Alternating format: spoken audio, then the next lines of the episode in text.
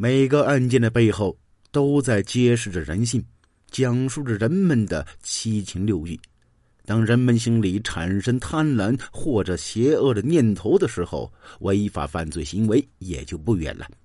本案讲述的是由婚外情引发的一桩命案。刘黑柱的妻子名为崔美娥，为了给丈夫治病，不得不外出打工赚钱。二零一零年十一月二十五日一大清早。刘黑柱就急忙的赶到山西阳城县公安局，称他老婆十四号晚上下班后一直失去联络。警方即刻侦查此事，认为崔美娥可能与丈夫吵架而离家出走，并未真正消失。于是呢，警方便出去走访村里人，了解一些情况。据村民描述，夫妻两人感情比较和睦，家中的事儿都是崔美娥说了算。警方根据实际情况排除了崔美娥离家出走的可能。丈夫刘黑柱说，妻子在县城一个小吃店上班，平常不回家，与他相处的时间多的也就是店铺的乔老板。警方赶到店铺之后，乔老板说，那天晚上下班之后就再也没见过崔美娥。据了解啊，崔美娥所在店铺只发工资不管住，而她对丈夫说管吃管住。这不禁让警方怀疑崔美娥是不是有情人了。这些日子和情人住在一起，警方通过崔美娥的通话记录找到一个与她最后一个通话的人。此人呢是崔美娥的女朋友，名叫张小军。他当天呢找崔美娥打麻将，可崔美娥因出摊打工无法赴约，张小军呢便去散步了。张小军因为警方提供了一条线索，他晚上散步时遇到崔美娥跟一个摩的司机在说话。当时呢，离得远也没搭话。警方随即搜寻了五六百名摩的司机，终于找到当事人。司机说，崔美娥让自己把他载到乡下的一个路口，自己便离开了。停车地点不远处有个矿区，比较偏僻。令警方和司机费解的是，崔美娥为什么远上要去那儿？警方通过对崔美娥通话记录的进一步查看，发现一个通话十分频繁的号码。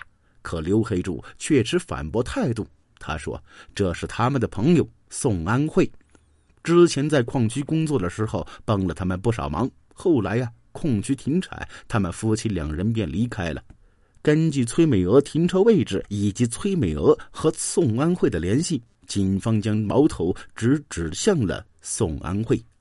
面对警察询问，开始否认认识崔美娥。刘黑柱说：“宋安慧毕竟是个小领导，可能担心有坏影响，才做如此回答。”正当警方周旋的时候，宋安慧亲自到警察局，开始承认自己认识崔美娥。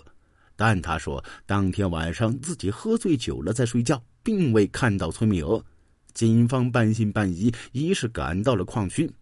侦查员们发现，在宋安慧的矿场宿舍附近有一个废弃的房子，而且房子的外侧白墙上发现轻微的红色痕迹。经过仔细勘查，红色痕迹很像是血痕。同时啊，这一间废弃屋里边还发现焚烧后残留的红色衣物。经过对矿区现场勘查以及矿区废弃物的血迹，宋安慧最终承认自己亲手杀害了崔美娥。崔美娥和宋安慧发展成了情人关系之后，崔美娥的强烈控制欲让宋安慧越来越烦，最终在那天晚上残忍的将其杀害。故意杀人罪是实害犯只要行为人施了故意杀人的行为，就构成故意杀人罪。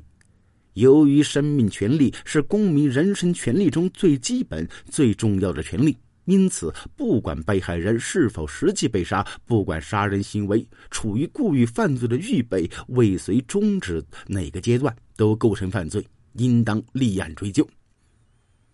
最终，法院审判之后啊，决定判处宋安慧死刑，剥夺政治权利终身。人人都有七情六欲，可等人们越界之后，往往会发出令人唏嘘的悲剧。法律是行为的戒尺，崔美娥和宋安慧都为自己的行为付出了代价。一位两个孩子的母亲丧失了生命，一位三个孩子的父亲面临着审判。好了，这起案件就说到这儿了，感谢您的收听。